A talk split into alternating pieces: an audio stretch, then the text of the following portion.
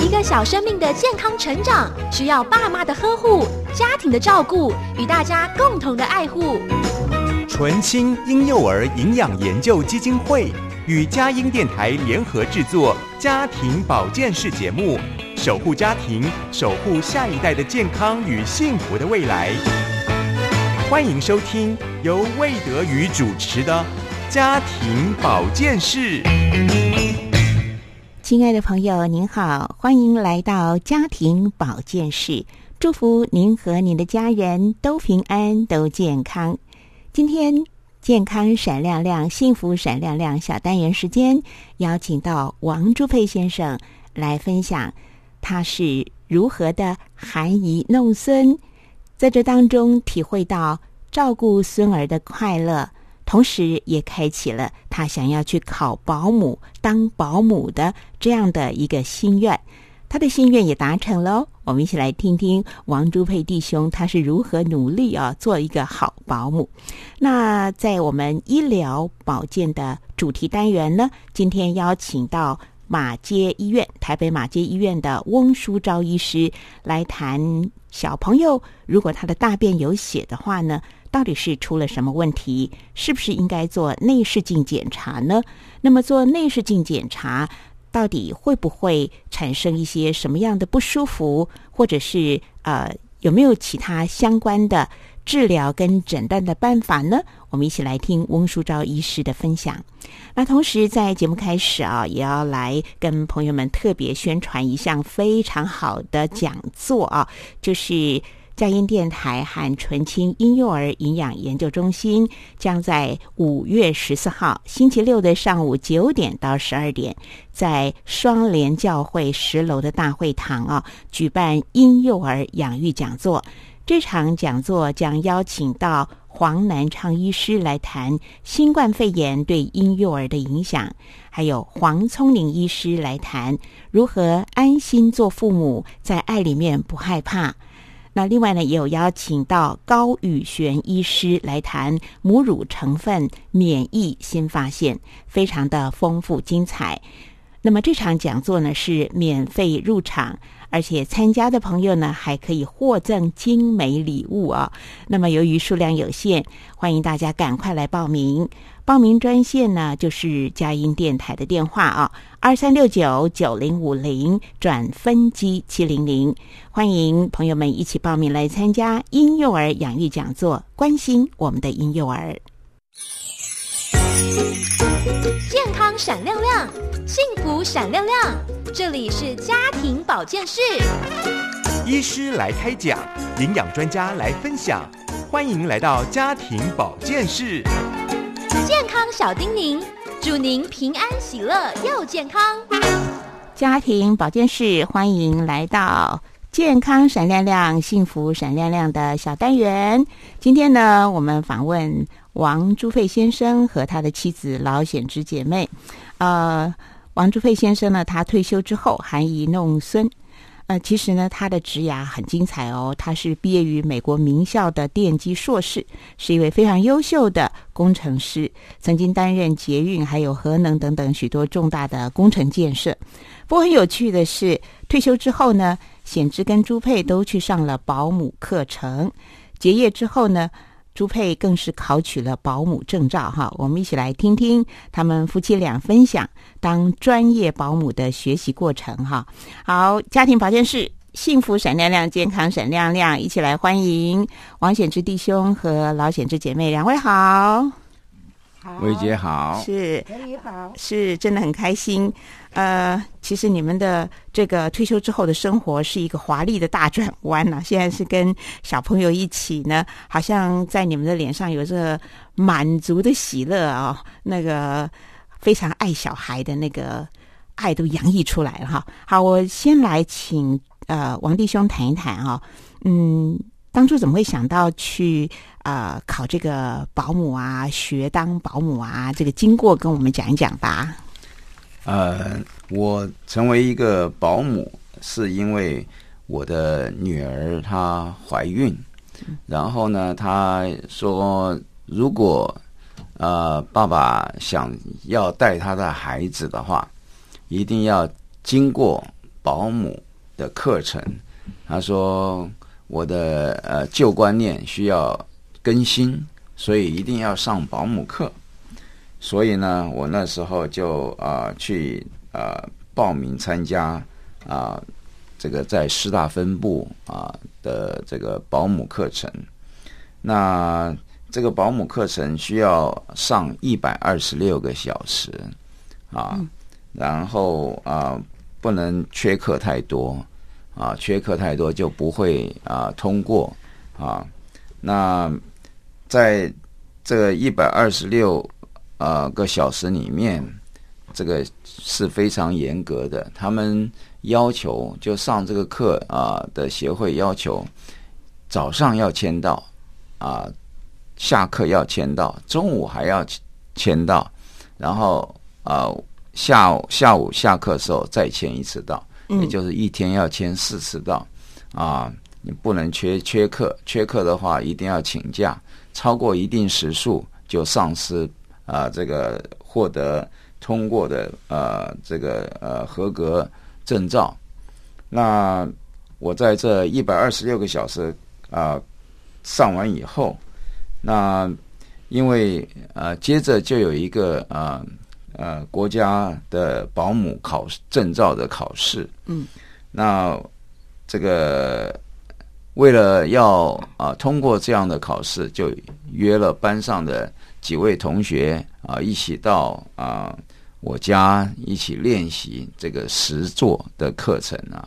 那因为这些实作要求都是在要在二十分钟内完成所有的程序，然后呢，还还要看你的这个动作的标准有没有遗漏很多，如果遗漏很多就会不及格。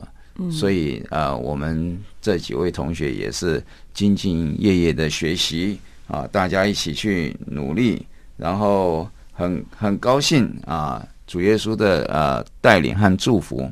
我顺利的考过了保姆证照，嗯，呃，就是拿了证照以后呢，我就成为一个正式的保姆了。嗯，听起来其实要当一个呃合格的保姆，这个过程还蛮严谨的。哈，是，光是那一百二十六个小时就要自费上课，请问学费是多少钱？我那时候报名是八千元。哦，是。然后上课的态度也是被严格的审核了哈，所以上完课程之后呢，是拿到了这个结业的证书，具有合格的资格。但是要真正能够当保姆，还是必须要去。考这个保姆的证照嘛，哈，是是是，所以听说你是考了一百分呢，哎，那是那个笔试考一百分，哎，这刚好考考的题目我都看过，所以感谢主。大概哈，主要不管是学习当保姆的课程，或者是考试的这个内容哈，他们对于幼儿的这个托育照顾上面，大概有哪一些的呃特点啊，或者重要的内容？嗯，呃。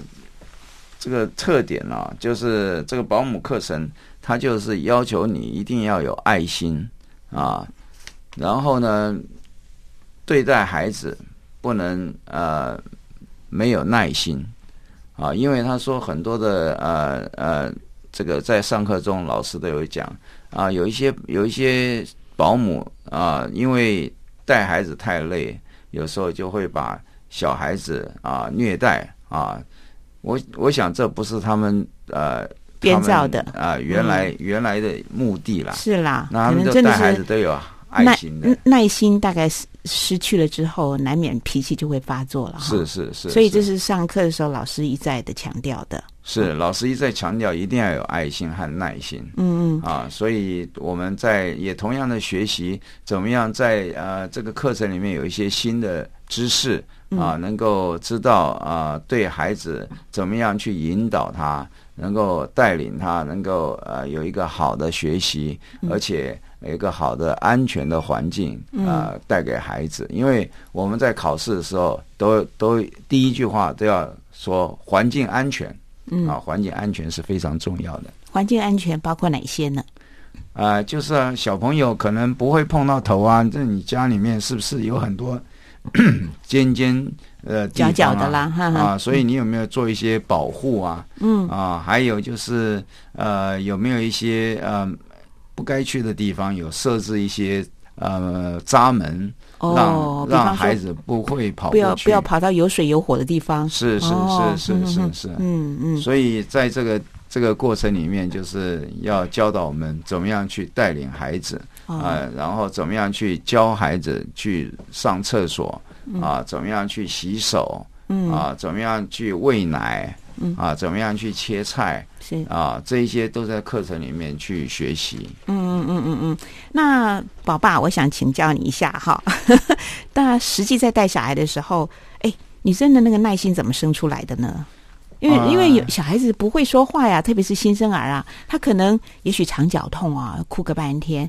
那谈一谈你自己的实物经验跟这个爱孩子那个怎么样有这个这个磨练出来的？嗯就带孩子，你要去学会观察啊，这个孩子的反应。那像我们呃喂奶就，就看他是不是都和一般正常的一样，就是时间啊，是不是都是啊、呃这样子一个很呃很正常的呃规律的时间啊、那他睡觉是不是也是一样啊？会有一个规律的呃睡觉的情形。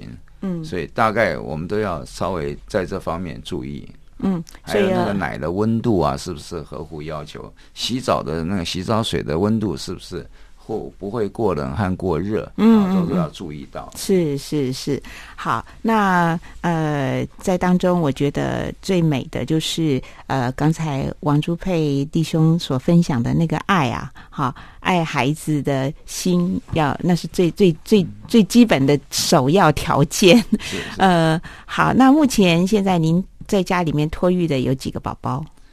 呃，我刚我原来是有两位，但是有一位在过年前他已经呃满了三岁，要去幼儿园，所以那一位那一位小朋友呢已经毕业了。嗯那现在还带的这一位呢，是从呃六个月满六个月就交给我们带，现在已经快两两岁了。嗯，爸爸妈妈对两呃对你们这个托育他们的感受是如何？有没有一些温馨的回馈啊？呃，他们呃都是非常关心他们的孩子，但是是我们都会把他的一些作息用 LINE 的照片啊传传递出去。嗯啊，他的呃表现的情况都很详细的记录在记录本里面。哦啊，让他的父母能够了解他的孩子啊的发展的状况，嗯然后让他们能够安心。那现在我们已经带这个孩子已经两两年了，所以啊不呃一年半，嗯。所以呢，他他的父母呢是呃非常的安心啊、我们带他的孩子，嗯。他他的父母说，在我们家里面会有规律的生活，是啊。规律、安全、温暖、有爱。好，非常谢谢呃王朱佩弟兄来到节目当中跟我们分享他当保姆的这个心得体会，谢谢您，谢谢。谢谢薇姐。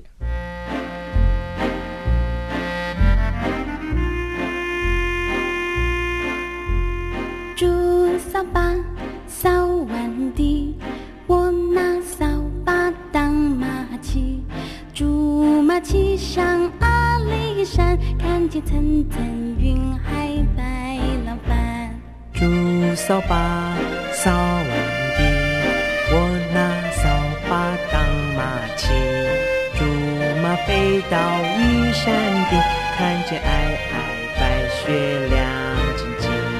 竹马掠过日月潭，看见碧玉潭水像眼睛。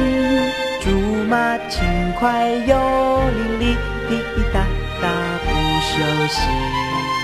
不喝水来不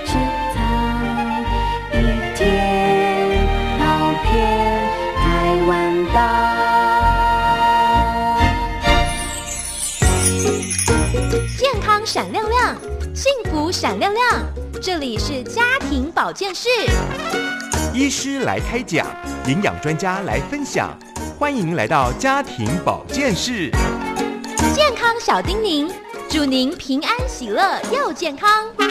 亲爱的朋友，在今天家庭保健室呢，我们邀请到台北马街医院小儿肠胃科翁淑昭医师呢，来和我们啊、谈一谈相关的健康话题。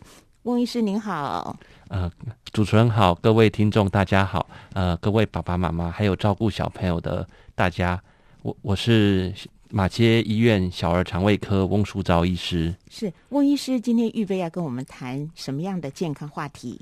呃，因为我们在临床上呢，常常会遇到爸爸妈妈带小朋友来，好紧张，说呃尿布上呃便便完之后有看到红色的鲜血，或者是大一点的小朋友在呃大完便之后，在马桶里面看到整个马桶水都红红的，所以我今天想要跟各位朋友谈一谈，呃小朋友大便有血血便的一一些相关的内容。哦，小朋友大便有血便的话呢，我会联想到我们一般大人遇到这种问题，第一个直觉就是痔疮哈。我先请教一下，呃，翁医师，您呃对小儿粪便有血是究竟是什么样的原因造成的？先跟我们说明一下。嗯，好的。呃，就像刚刚主持人讲的，如果是成人大便有鲜血的话，第一个想到的是痔疮。不过在儿童的领域呢，痔疮相对是一个比较罕见的疾病哦，因为它是它其实是呃肛门口那边的压力增加，然后。呃，造成血管的扩张。那小朋友因为年纪很小哦，他们那个压力维持的时间不没有很久，所以并不容易有痔疮发生。嗯，那如果大便有鲜红色的血，特别是如果大便本身的颜色是正常的黄色、咖啡色的大便，那但是是在大便的外面有沾到血，甚至是擦屁股的时候，呃，卫生纸上有红色的血，这种血通常都是非常非常靠近。肛门口的地方所所呃来来的血，那在儿童最常见的原因是肛裂，就是肛门的撕裂伤。哦，那应该是大便很硬啊，才会把肛门这样撕裂喽。呃，没有。没有错，我就是接下来想问说，到底它的原因是什么？OK，嗯，那个肛门撕裂伤，当然最常见的是因为大便很干硬，那些便秘的小朋友哦，或者会比较容易有肛门的撕裂伤。那这种撕裂伤，有时候爸爸妈妈就会好奇说，哎，我有很仔细的呃检查他的肛门口啊，好像没有看到撕裂伤，哎，嗯，的确也有这种状况，是因为有一些撕裂伤，它是在肛门的内侧。哦，所以我们并没有办法从肛门的外侧这样子看到。哦，那另外还有一些状况，哎，爸爸妈妈都会说，哎，他大便好像也没有特别大块、特别硬。他有时候如果是很急着才去大便，哦，大便呃在肛门还没有足够放松的状况下面就涌出来的话，也会也有可能会造成肛门的撕裂伤。嗯嗯嗯，呃，您刚刚讲到的就很内行。因为我们说，哎，肛门撕裂，我们就会上稍微检查一下，它也分成外侧跟内侧，所以这个内侧要怎么看，就是可能必须借助更好的一个呃医疗的经验或者是一些的仪器吗？呃，通常当然，如果要看到。肛门内侧那边的撕裂伤，就需要借助呃直肠镜、内视镜的方式去看。嗯嗯。不过在临床上，呃，小朋友要做到内视镜，其实是一个比较不舒服的检查，或也比较侵入性。所以我们通常遇到这种状况，我们会先尝试着让小朋友做软便，哦，就吃一些药，让大便变得呃变成松软，甚至有一点点稍微像。呃，马铃薯泥这样子不成形的状况，哦，让他的肛门可以不要呃，不需要张开的太厉害哦。然后，如果慢慢慢慢的大便上的血就减少消失的话，那表示说，哎，在经由这样的治疗之后，他的肛门撕裂伤是慢慢的愈合。嗯，那就那我们就合理的推论说，它应该是一个呃撕裂伤。那刚刚有提到说，如果是大便很急，因为有一些小朋友他呃，因为厕所以外的地方比较好玩，然后看卡通啊、玩玩具，所以有一些小朋友他会有一个不好的习惯，是忍到大便受不了了才去跑厕所。嗯，哦，那这样子如果他没有呃。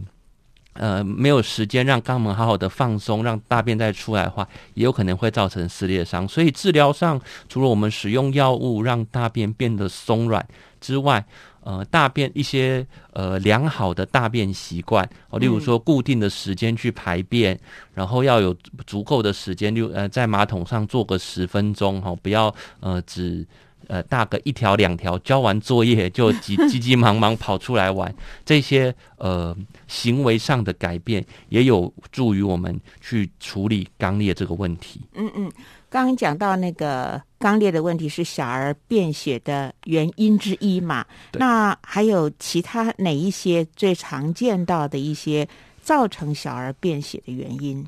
嗯，接下来还有一些原因是，例如说，嗯、如果小朋友合并有拉肚子的话，哦，那一些特都特殊的细菌感染，那在比较小的小孩，我们最常见的就是沙门氏菌的的肠胃炎，也会常常看到大便会带呃腹泻带血。那再大一点的孩子，有一个叫做弯曲杆菌，它其实也是一个呃算常见的肠胃炎的细菌。那这样的细菌如果感染到了，呃，肚子会很呃腹痛会很明显，那也会容易大便有血。嗯哦，那另外在比较小的小孩，大概在呃呃六个月到三岁之间，如果小朋友呃有剧烈的反复性的腹痛，一个小时、两个小时就大痛五分钟，痛到打滚、痛到尖叫这样子。嗯哦，然后合并可能会有呕吐，可能会有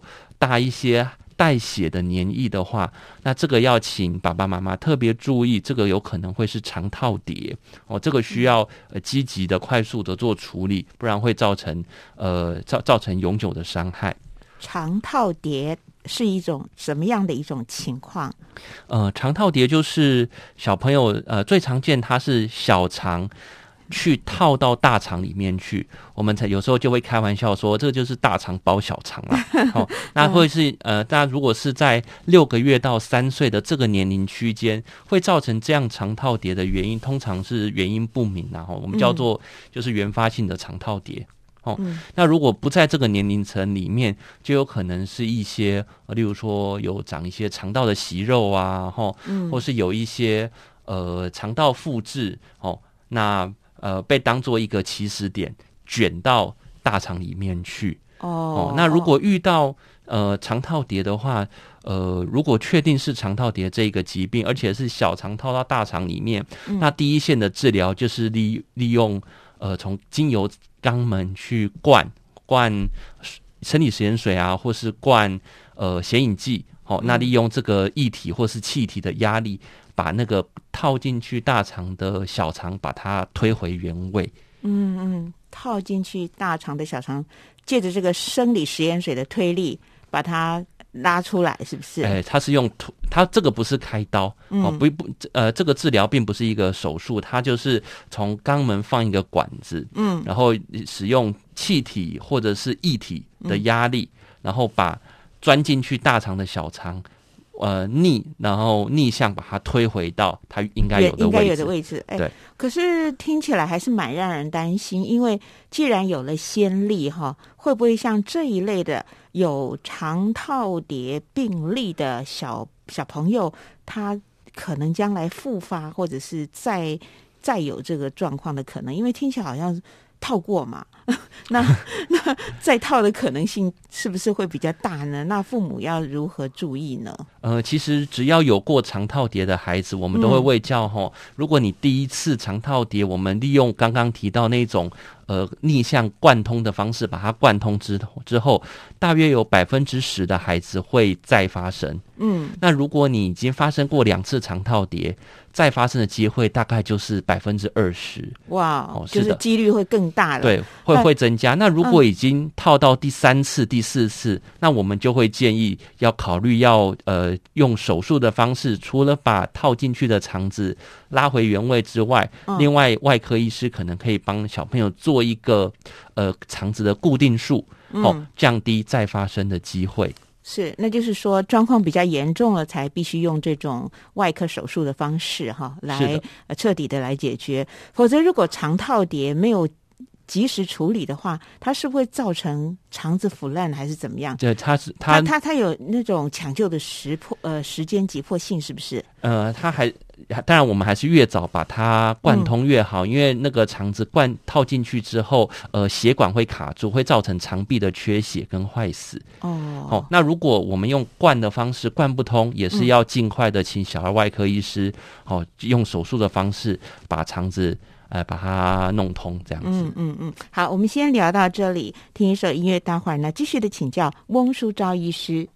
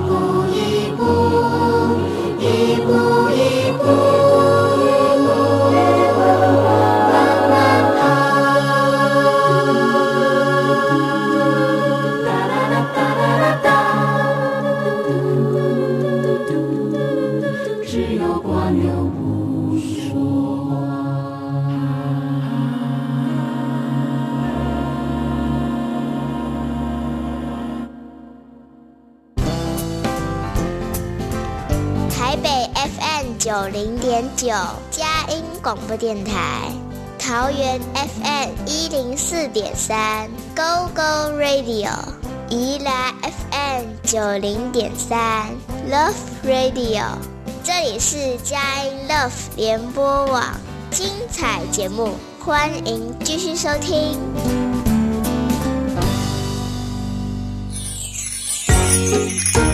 健康闪亮亮，幸福闪亮亮。这里是家庭保健室，医师来开讲，营养专家来分享，欢迎来到家庭保健室。健康小叮咛，祝您平安喜乐又健康。家庭保健室今天访问台北马街小儿肠胃科翁淑昭医师来谈小儿便血的问题。那刚才啊，就是我们有谈到类似像是呃便秘啦，或者是大便太急啦，哈，还有就是。呃，肠套叠啦，哈，这些，那我们想请翁先，呃，翁翁医师继续的再来告诉我们，会造成小儿便血的其他的原因。呃，另外还有一个很特殊的原因，其实呃常常讲出来，爸爸妈妈们都会很惊讶，就是有可能有大肠的息肉这样的疾病。哦大肠息肉，大肠的哦息肉，意思就是在大肠的黏膜上面有多长出一块呃黏膜。哦，嗯那因为它会凸在凸在那个地方，所以当大便经过的时候，就会造成刮伤。嗯哦，然后就会在大便上会有血。嗯，那这个的话，呃，要去跟另外一个东西做区别，就是我们之前刚刚提到的，呃呃，肛门裂撕裂伤这件事情，有一些小朋友长期的肛门撕裂伤，呃，反反复复哈、伤了又愈合，伤了又愈合，那会在呃。肛门口的地方有结结痂，结痂结痂啊，就会变成一块凸出来的皮。好，那那个其实我们叫做肛门的赘皮啊，常常家属都会问我们说，哎，这个是不是痔疮？哦，这个其实不是痔疮，哦，它是肛门的赘赘皮皮。哦那这个赘皮是不需要治疗的，哦，但是赘皮在那边如果又搭，因为它也也是一块凸出来多余的皮啦，所以如果大便持续的还是很硬，去刮那一块皮的话，会比没有赘皮的孩子更容易撕裂伤。嗯哦嗯嗯，那我们再回来说，讲到这个这个息肉大肠息肉肉的话，呃，因为我们一般印象中成人大肠息肉哦，都可能他发现的方式可能都是哦，我们五十岁以上去做一个那个大肠癌筛检然后验粪便的潜血，是。哎，有潜血之后去做大肠镜，就发现呃，医生就会跟你说，哦、有个什么零点三公分的小息肉，我们帮你切掉，然后嗯嗯。那其实小朋友的息肉绝大多数跟成人的息肉是不一样的，成人的息肉它是。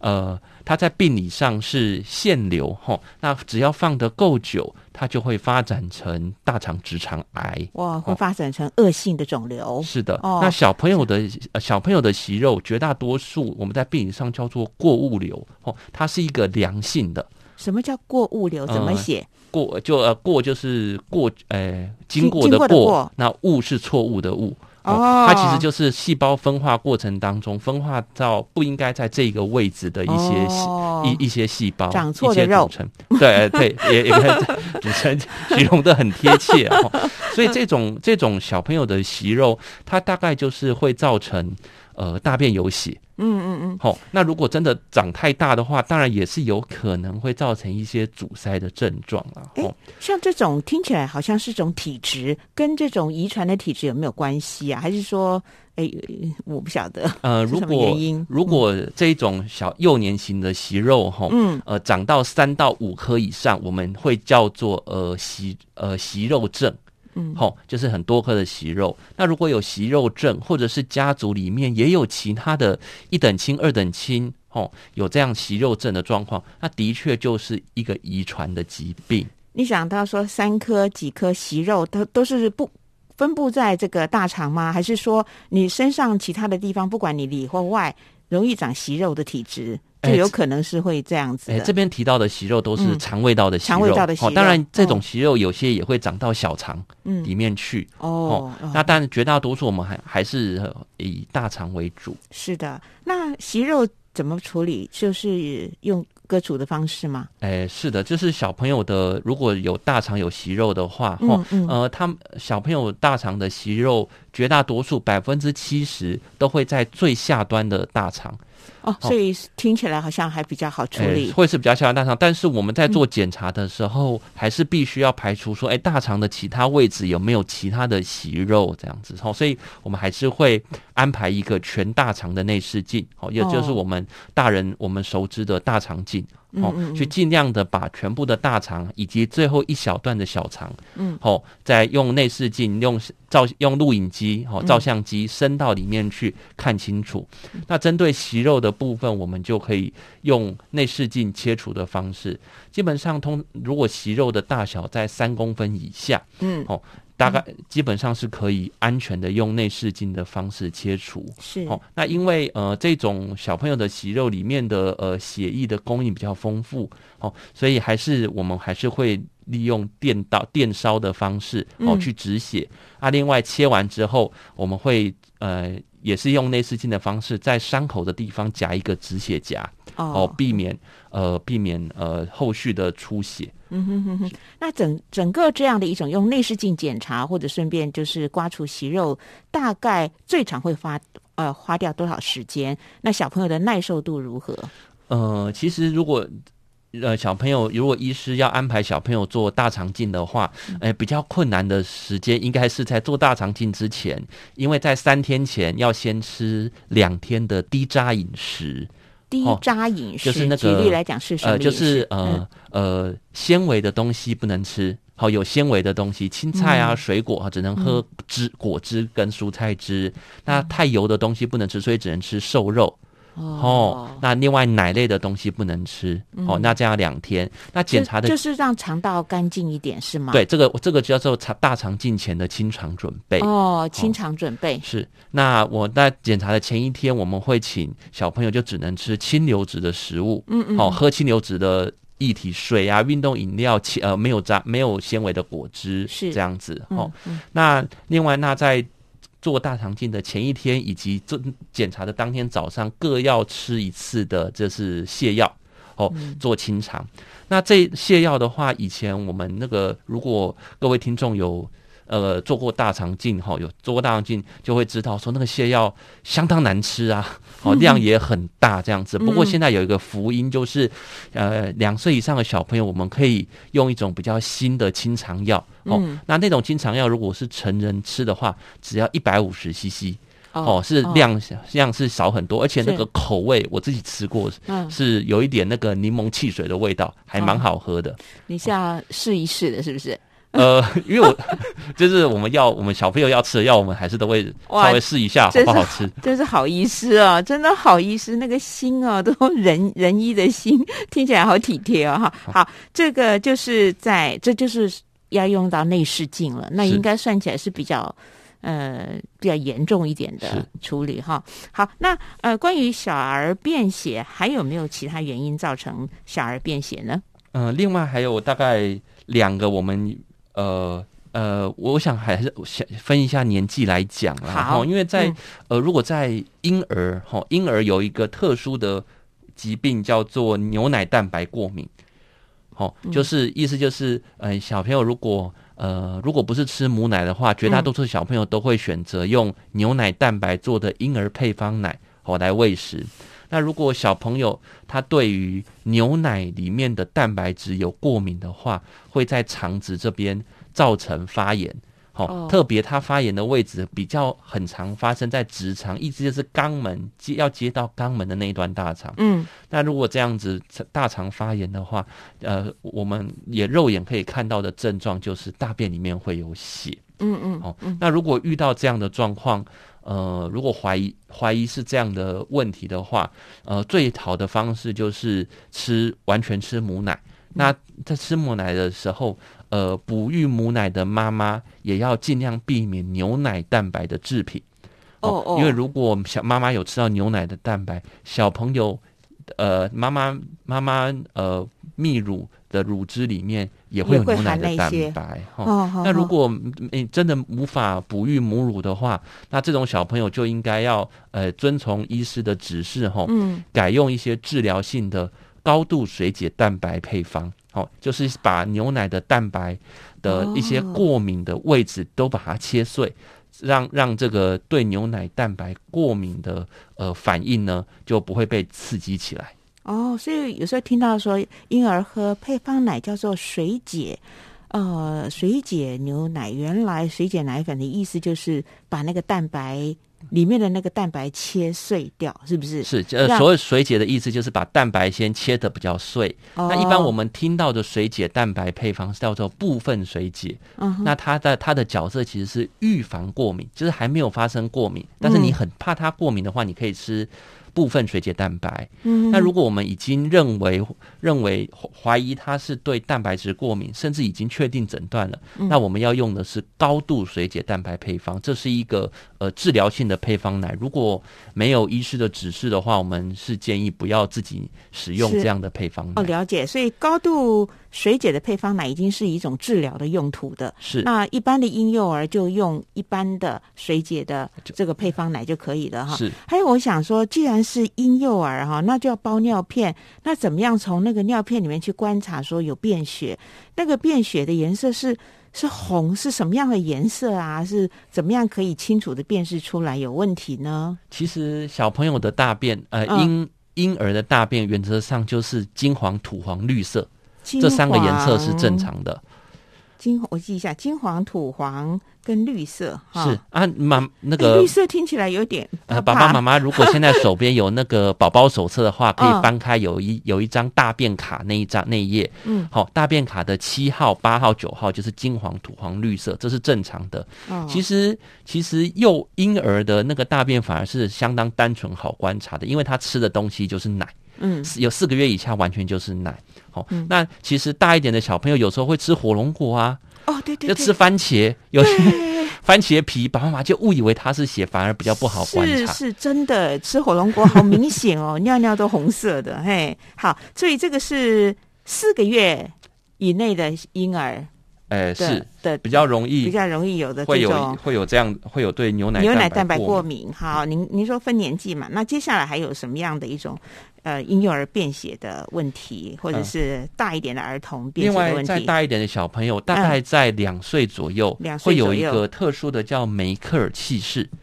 好、怎么写啊？好像英国，好像德国总理克尔就是梅克尔之，前的梅克尔总理，那个梅克尔，那个梅克对，尔，就是那个梅克尔。啊为什么气就这个名字呢？呃，就是我们医疗上有很多啊疾病会用医生会用呃发现的人发现的或是人定义的人的名字这样子。哦梅梅克尔气室是梅克尔气室，它其实气室就是、呃、嗯我们的肠道往外凸出来一个没有用的空间，那个东西叫做哦，气室。叫空气间呐，哎空空气间的对例如意思啦。说，嗯呃，以人类来讲，哎我们的阑尾等于就是一个气室。嗯，就是盲肠嘛，哎，是？吗？呃，阑尾是呃，对我们俗称的盲肠发炎，其实是阑尾在发炎。哦哦好、哦，那它就是一个气室，就是它是从大肠突出去的一小段一小段空间，啊是死路。哦，那梅克尔气室就是这样的一个东西，那它通常会长在呃后段的小肠接近大肠的地方。好像通常都是在大肠小肠接近的地方容易出状况哦，哎、是因为特别小心哦。呃，因为我们其实小肠的疾病并没有很多。哦，嗯小肠是我们呃胃胃肠科领域里面一个呃处女地哦，嗯因为我们的小肠的长度大概是各位身高的四到六倍，嗯，所以如果一百五十公分的人，他的小肠就有至少大概有六百公分，其实是非常难以检查的。那也幸好小肠的疾病，呃，在以肠胃整个肠胃道从口腔到肛门来讲，是相对非常少的。嗯哦，嗯那梅克尔气室它很会造成一个很特殊的，我们叫做砖红色的大便。嗯哦，那有可能会有大量的出血。哦，那它造成呃血便的原因，是因为呃梅克尔气室里面有胃的组织，哦不应该有胃的组织，但是它长在那边，造成它旁边的小肠有厉害的溃疡，嗯所以就在小肠的地方溃疡出血。哦，那这样的确，我们在临床上有遇到的一些梅克尔气室的出血，是会呃呃，就是一次大量的出血，然后造成贫血，甚至小朋友会晕倒这样的状况。哦哦那那个出血的颜色也是鲜红的。呃，如果非常非常大量的话，就是鲜红的。哦那但是如果它是慢慢滴、慢慢滴、慢慢渗、慢慢渗的话，大便就可能会像砖红色啊，或者是有点像这个蓝莓果酱。哇，可是如果时间一久，真的会造成小孩贫血，诶，因是为它是一直持续在漏血嘛。对对流血嘛哈。那这样的呃，不过它有一个特色，它不会肚子痛。那才麻烦是，没有痛感比我们叫做无较痛。性的血便这样子。哦，那这个的话，呃，也是呃，在人生中第一个高峰大概是两岁的前后哦。但是其实我们在临床上有遇到六七岁啊、十岁哦，嗯也是梅克尔气室的的一个的的下消化道出血。好好好。那梅克尔梅克尔气室的这个问题跟体质啦，或者是遗传啦，或者是说像这种病的比例是怎么样呢？哎，根据根据文献哈，其实百分之二的人口，一百个人里面就有两个有身上是有梅克尔气势哦，嗯但是呃，会真的造成症状的人并不多。那他长大一点就会比较好嘛？哎，如果你没有处理，他的气势就会一直都在那个地方哦哦，，所以大概到呃，大概到呃中年、中壮年的时候，会有另外一波，哦，另外一个高峰是梅克尔气室会发生症状的时候。嗯，嗯那梅克尔气室造造成的症状，除了呃出血之外，出血是第一个容易有的症状。嗯，第二个症状在小朋友就是造成肠道阻塞。嗯。哦，例如说我们刚刚提到的肠套叠，它有可能造成变成肠套叠的一个起始点，哦，好、或者是呃肠子就沿着那个那个气室当圆心，哦，就扭扭结起来。哦，嗯那每个原则上，只要如果是有症状的梅克尔气室，就应该要用手术把它切除掉。那怎么样去呃看看看是不是梅克尔气室的问题，也是要用内视镜吗？呃，梅克尔气室不是用内视镜嗯诊断啊，哈、嗯梅克尔气是我们非侵袭性的呃检查方式，可以用核子医学嗯好、的方式，那、打一点呃具有同位素的呃有带有同位素的这个物质到血管里面，嗯那那个这个这个物质会去呃显现出会会去沾到呃梅克尔气室上面，它、就是如果那就是一种显影对，式其实对是一种嗯显影的检查。好，那做这个检查的话，要要有没有一些事先的预备？例如，嗯，就是进食啦，或者怎么样啦？嗯、因为通常通常会做到这个检查，小朋友、嗯。通常大部分都已经住院了，就是有很明显的血便呐、吼。对对。对那当然我们会先请小朋友，诶、打了点滴之后先进食，那我们会先给个二到三天的，就是呃制酸剂。嗯哦，那可以让这个检查比较呃显影的比较好，这样子。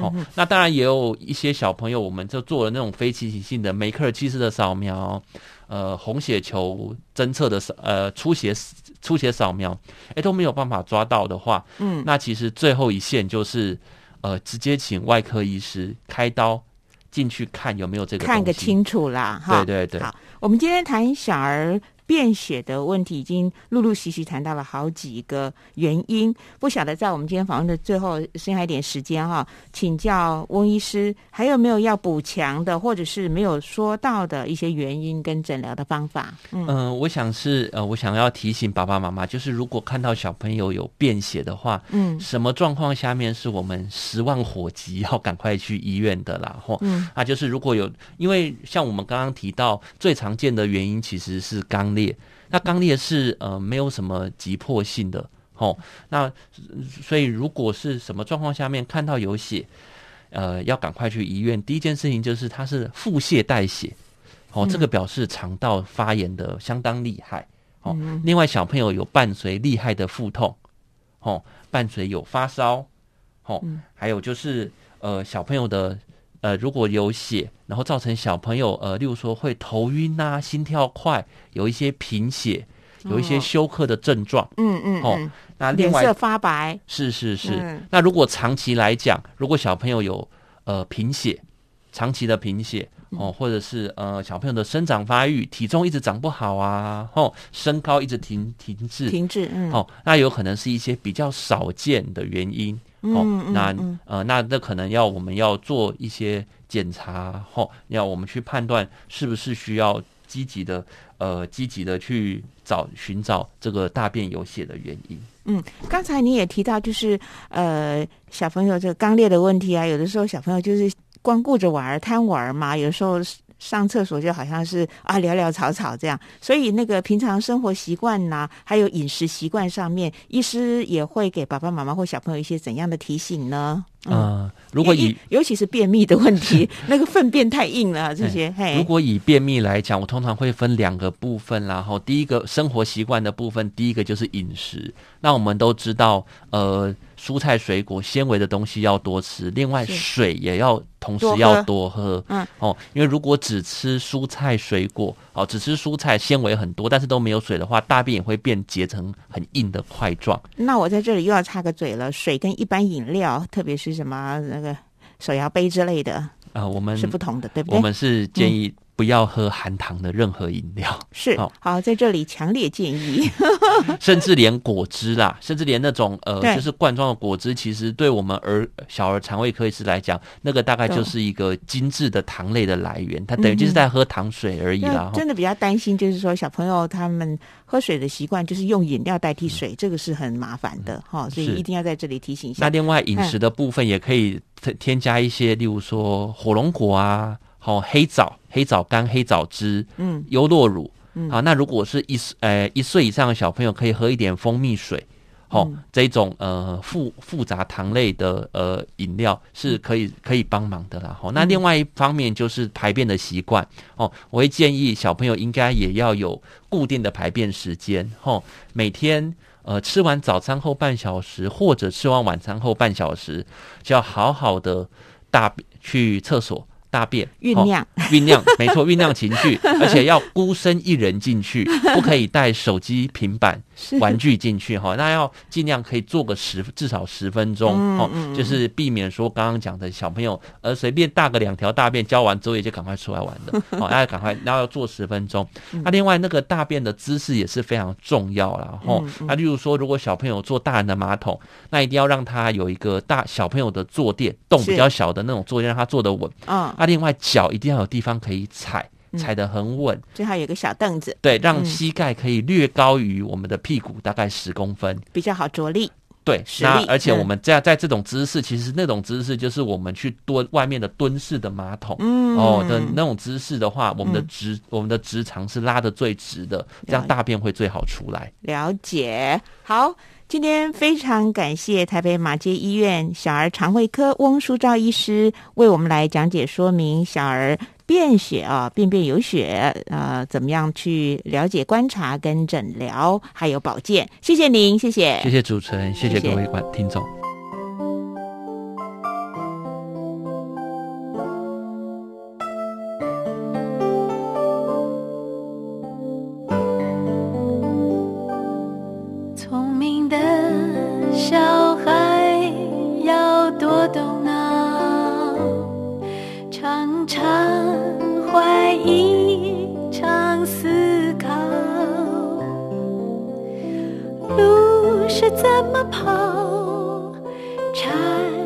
怎么讲